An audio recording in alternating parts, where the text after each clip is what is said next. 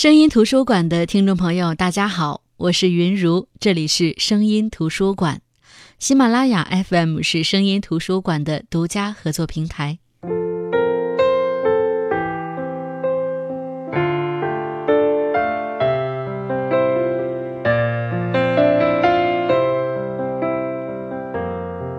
无论我们有多羡慕那些能够环球旅行、走遍世界的人，我们也都知道。我们当中的很多人，可能穷其一生也没办法走出国门。网络让万物互联互通，也让我们看到了更多外面的世界。即便是现代的年轻人，有很多机会可以走出去看看，但是哪怕旅行目的地一个个增加，也总有一些地方因为这样或者那样的原因，我们没有办法去。可能因为金钱，可能因为时间，也可能因为际遇。总有一些地方，我们早已经从这辈子可能去的旅行目的地的名单上划去了。所以，当一些人去到这些地方，并把他们的旅行经历写出来时，你总会有按耐不住的激动，想迫不及待地看看自己做的决定究竟对不对，这些地方是不是真的不用去也可以。对于毕淑敏的新书《美洲小宇宙》，我也是这样想的。因为在这本书里，他描写的美洲指的是中南美洲。对于我这种如果这辈子去美洲，那也肯定是优先选择北美的人来说，中南美洲可能真的是这辈子都不太会去的地方。我当时就抱着这样的一种心态来看这本书，那就是我倒要看看中南美洲有啥可看的。那今天我们就来分享毕淑敏的这本书。美洲小宇宙。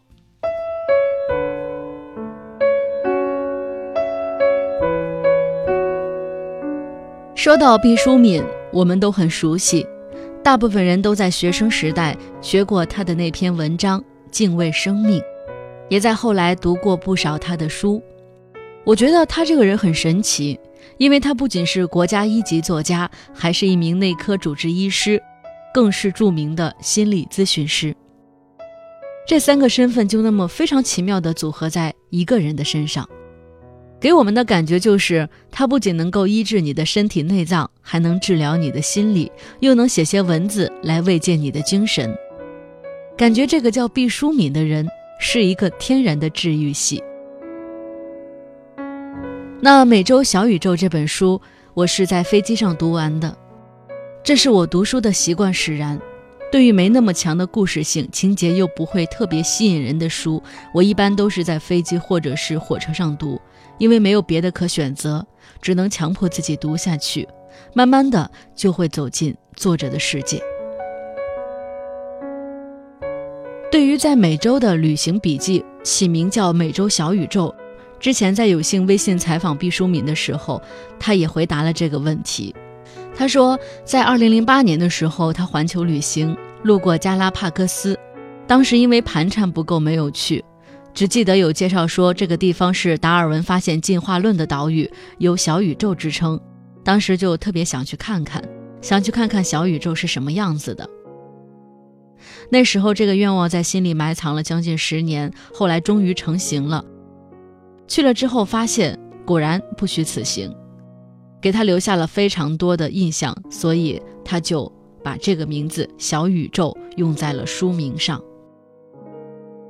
另外，对于美洲，他说美洲是一个很巨大的存在，因为包含南美洲还有北美洲。毕淑敏说，他这次。旅行的主要目的地是中南美洲，更倾向于中美洲。然后他看到了很多丰富多彩的和我们不相同的世界的局部，也看到了很多非常灿烂的古代文化。然后在今日的发达程度以及不同文化给我们的冲击，他都想借着这本书分享给大家。那美洲小宇宙有一篇序，有二十一篇游记。这二十一篇游记描写的就是他去中南美洲的所见所闻，从哥斯达黎加到墨西哥，再到厄瓜多尔到古巴。他穿过稀有的热带雾林，他去爬火山，去斗蜥蜴，凭吊切格瓦拉故居和托洛茨基的故居，探访玛雅人留下的珍贵古迹。起初看这本书的时候，我只是想看看这些我没见过的原始部落和原始景观究竟是什么样的。但是看着看着才发现，他不只是写那些新奇的景点，更多的是这些不多见的景观背后的思考。比如玛雅人血迹的石头，这是欧美客人一定会去看的景点。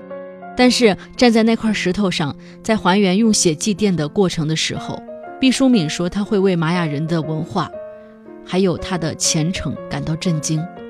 他们从容赴死，对民族其实是有所伤害的，但是还是能够感受到苍老，还有震撼，还有文化的力量。这些是愚昧迷信，这些是传统。但是他说，玛雅文明确实有一种巨大的力量。他们把最优秀的人拿出来去祭天。作为医生出身的作家，毕淑敏说：“当他知道人被拿来去祭天，心里会有所战栗。”玛雅文化发展的高度是极高的，要是能够保存下来就好了。他们曾经建立过高度的文明，只是希望这样的文明不要再重演，杀人祭天的文化不再出现。当然，我们不能用另外一种强势的文明屠戮。或者征服这种文明，在有限的地球资源里面，应该使各种文明共存，集合成为整个人类的财富。那再比如，因为生活阅历，毕淑敏知道的文化历史也特别多。他去到托洛茨基故居，可能很少人会知道这个人，但是像毕淑敏这样从特殊年代走过来的人，他怎么会不了解呢？他们至少在苏联的那个老电影《列宁在一九一八》里知道这个人，并且知道托洛茨基是个坏人。可是我们对这个人究竟干了什么，他在历史上又有哪些影响，一无所知。但是在参观托洛茨基故居时，就着故居墙上的弹孔，毕淑敏给我们娓娓道来了这个历史名人的故事。他总是在这些人文景观后面注上自己的思考。他说：“人逝去了，他的故事、传说或者影响还在。故居是存留的，给予我们的思念。除了表达凭吊之情，更深切表达文化底蕴，更真切地进入到历史人物的内心。就是这样的毕淑敏，他寻访一处景点，总是有千万句话语想说、想讲，或者因为某一个建筑。”或者因为一个传说，或者因为一段已经远去的历史，或者因为一个不曾见过的自然景观。但是他说的时候，又不会过多琢磨于枯燥的历史、专业性的内容，他会借着他们一行人旅行的经历，去讲他们所见所闻、所思所想。他也会去买纪念品，也会拍所谓的中国特色的照片，也会在旅行当中。跟同行的人玩一些幼稚的小游戏，这些都在他的这本书里。这些生动的记录特别的接地气。那一九五二年出生的毕淑敏，到现在仍旧是一有空就会出去走走。之前他去了非洲，有了《非洲三万里》这本书；这次他去了美洲，就有了这本《美洲小宇宙》。据说在美洲回来之后，他又去了北极。他的脚步似乎不想停下来，他想把造物主给我们这个星球的神奇全部都看进到生命里。他说：“世界是如此的不同，人与人是那么的不相似，各种文化也是那么的色彩纷呈。在很多书中都能看到这些东西，但是当你亲眼看到过、思考过、感受过，就会觉得各种不同尺度之大，完全超出我们的想象。”毕淑敏说：“旅行让他对世界感觉到更加的热爱，更加的包容，也感觉对人世间有了更多的理解，同时对错综复杂的社会有了更深切的感知。毕竟，走得远了，见得多了，看到了想象以外的世界，就会足够的宽容，承认世界的不同。其实，在我们的内心来说，也是一种勇气。那每一次出发，毕淑敏是如何去选择目的地呢？”在这本《美洲小宇宙》里，他在序言里也跟我们分享了一下他去中南美洲的初心。接下来就跟大家分享《美洲小宇宙》这本书的序言，因为序言有点长，所以在分享的过程当中有所删减。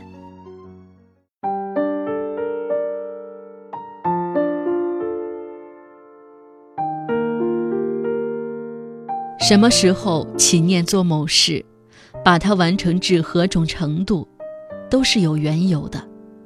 这个缘由都是你或先人的记忆在某一瞬间神奇复活使然。也许是早年间不经意的一个眼飘，也许是某个重要或不重要的人物的一句有心或无心之话，也许是一本书、一出戏、一张画、一首歌的触发。总之，电光石火，微妙迅捷，一支宝剑就此砰然坠落，你便在心灵之舟刻下痕迹。千万里掠过，风平浪静，夜深人静，万籁寂静。总之是静谧时刻，船只泊靠，你便会按照当初刻下的印记，纵身一跳，潜水去寻找遗失的宝剑。在现实中，你当然是再也找不到那只寒光闪闪的宝剑了。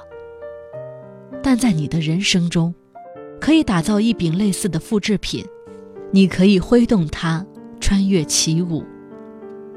简言之，个人脑海中储存的独特记忆，还有祖先们无偿馈赠的集体无意识，如同滴答作响的定时炸弹，不定在哪一瞬间骤然引爆，直接炸出你的一个选择。去中南美洲的初心，源自我的少年时代。五十多年前，我就读于北京外国语学院的附属学校。为什么叫附属学校，而不叫外院的附中或是附小呢？这所学校理论上包含十个年级，学生们从小学三年级开始入学，一路绿灯走过，学完初中和高中各三年后，如无特殊意外，将择优直升北京外国语学院。如果叫附中或是附小，就不能涵盖良苦用心的设计，故眉毛胡子一把抓，统称之为学校。学校共设有西班牙语、英语、俄语和法语四个语种。一九六五年，我考入此校，入的是初中部俄语班。本校的小学部即从三年级招入的学弟学妹们，那时只读了两年书，四年级刚刚完成，预备升入五年级。也就是说，在一九六七年之前，本校的小学部还没有成品可供中学部直接吸纳。为了维持产品不断线，要从北京市的普通小学招收初中新生，入学报名者甚众，考试甚严格。据说最终的录取比例是四百取一。学校招收一百六十名学生，其中录取女生四十名，占总比例的四分之一。即每班四十名学生当中，总有十名女生。理由是为了适应将来的外事工作需要，男生更方便。我的小小心思中，觉得这劳什子的外事工作一定是个重体力活，强度大概和炼钢挖煤差不多。要不怎么这么不待见女生呢？入得学校，我常常端详着周围同学，心中疑窦丛生，心想。这就是四百分之一的尖子啊！我自个儿平平不说，其他人也未见得有一柄在身呢。由于各语种的女生人数太少，便混住在一起，大家共用一个盥洗室。早上见面，用英语、法语、西班牙语和俄语乱打招呼，互问早上好。某天我午休时打完球洗头。看到一学西班牙语的小女生，嘴巴里含着一口水，对着水龙头仰脖漱口。等我呼噜完乱糟糟的湿发，女生满满一口水还未吐尽，呼噜呼噜吐着水泡。定睛一瞅，原来她并非漱口，而是在练西语的发音。那时我们初入学，各语种都要从外语基本功练起。我只知俄语中有大量的舌颤音，却不知西班牙语也有这等邪恶嗜好。感谢我父母的遗传，让我能够用舌头不太困难地发出这个中文当中没有的俄语怪声。该西班牙语女同学似无此等好运气，鼓着腮帮子前仰后合地咕噜着，简直到了呕吐的地步。那个音还是阴险地躲在她的口舌间，不肯露头。我看他眼珠都憋红了，实在不落忍，搭讪道：“你学西语的？”他口中有水，困难的点点头，脸腮边的头发绺被嘴角溅出的水入湿了，贴在颊上，像一个美丽的小青衣。我说：“西语里也有这么奇怪的音。”小青衣好歹把水吐了出来，羞羞道：“是啊，真倒霉，我就是发不出这个音。”我说：“看你这么受罪，真是辛苦。实在发不出来，就凑合一下蒙混过去。我就不相信西班牙人听不懂。咱们国家的普通话有很多人说的一点不标准，五湖四海的照样用，不耽误事儿。”小青衣摇摇头对我说：“这个音发不好，对西班牙语的流畅优美大有影响。老师说，西班牙语是世界上最动听的语言，用它可以与上帝对话。”我一时愣怔，自惭形秽，无言以对。那个时候已经开始反修防修，苏联成了反面教材。我们学俄语的一直被引导要用语言做斗争武器，从来没有哪位老师跟我们说过这个语言美不美的问题，更不敢说什么和上帝交谈之类的话。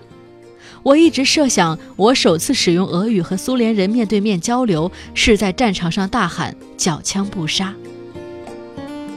这让我对西班牙语生出了好奇和倾慕。不过，这好印象并没有持续多久，就爆发了文化大革命，停课闹革命了。再后来，我们吩咐农村边疆接受贫下中农的再教育。不知小青衣最终可否练出了一口流利的西班牙语，舌音可发的婉转清晰。她后来有没有成为百里挑一的女外交官，我不知道。我们学俄语的这帮人几乎没有一个人进入外交界，倒是千真万确的。我最终去了西藏当了边防军，学会了用印地语大声喊“缴枪不杀”。那么，中国有多少人懂西班牙语呢？打个比方，比如说懂英语的有一百人，懂日语的有五十人，懂西班牙语的可能只有一人。结论是，西班牙语人才在中国非常宝贵。统计大学生就业薪酬，学西班牙语的本科毕业生名列前茅。想起当年小青衣的勤学苦练，直到今天仍令人感慨。那一年环游地球，经过一些西语国家，下船游览，语言不通，只得由英语转述介绍，颇有隔靴搔痒之感，遗憾多多。某天。我的学西班牙语的学弟学妹们准备结伴到中美洲出游，那里主要使用西班牙语。他们问我这个学俄语的学姐是否愿意同行。太愿意了！我和丈夫老卢报名。我忙不迭地说：“要知道，这可是国内西班牙语的泰斗级班底。”我在一秒之内就决定跟随他们去中南美。回家告知老卢，老卢说：“你这个决定也太快了，快吗？”我反问：“我怎么觉得一点也不快呀？”从1965年，我的同学小青衣在北外附校宿舍楼的盥洗室水龙头下仰脖漱口，到2015年，已经整整五十年了。老了以后，我经常热衷于寻找自己做出某些决定的出发点，有时候找得到，有时候找不到。找到了就顺藤揪扯，把一堆埋藏很深的心灵薯块挖出来，晾晒在太阳底下，自己摇头晃脑，仔细端详一番。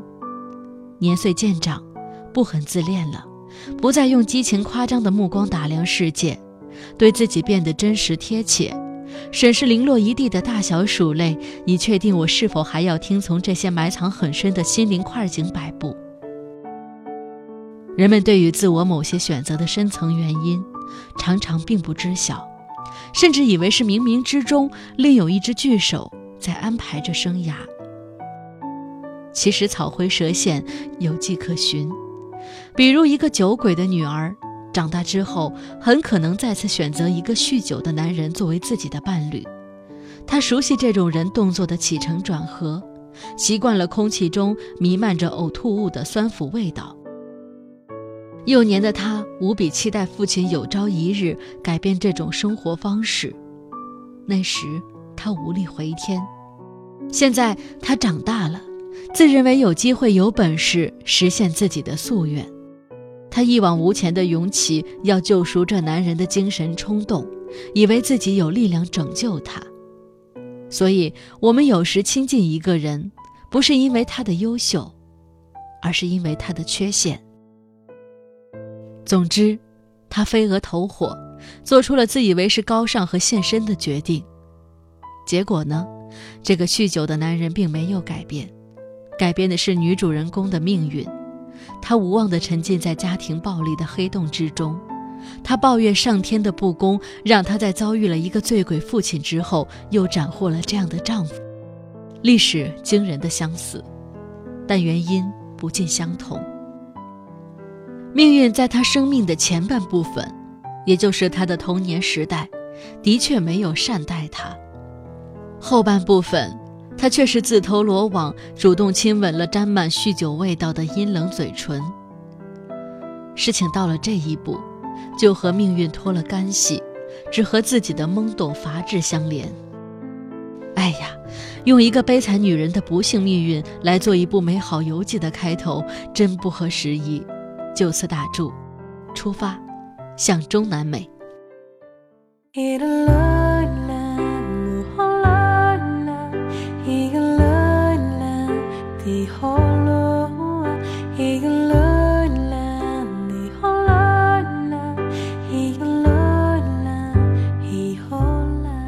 好的，这就是今天的声音图书馆。今天跟大家，嗯，非常简单的分享了毕淑敏的这本书《美洲小宇宙》。这本书是毕淑敏在去中南美洲游历之后写下的一本书，这里边有他所看过的景观、景点、自然的、人文的、历史的，以及他的所思所想所感。就像毕淑敏所说的：“一个人走了多远的路，去过多少个地方。”见过多少人，这些一点都不重要，重要的是你曾在旅途当中看到些什么，曾想到什么，归来之后你若隐若现的感到改变了什么。我想这就是毕淑敏自己总结出来的旅行的意义。好的，这里是声音图书馆，我是云如，我们下期再见。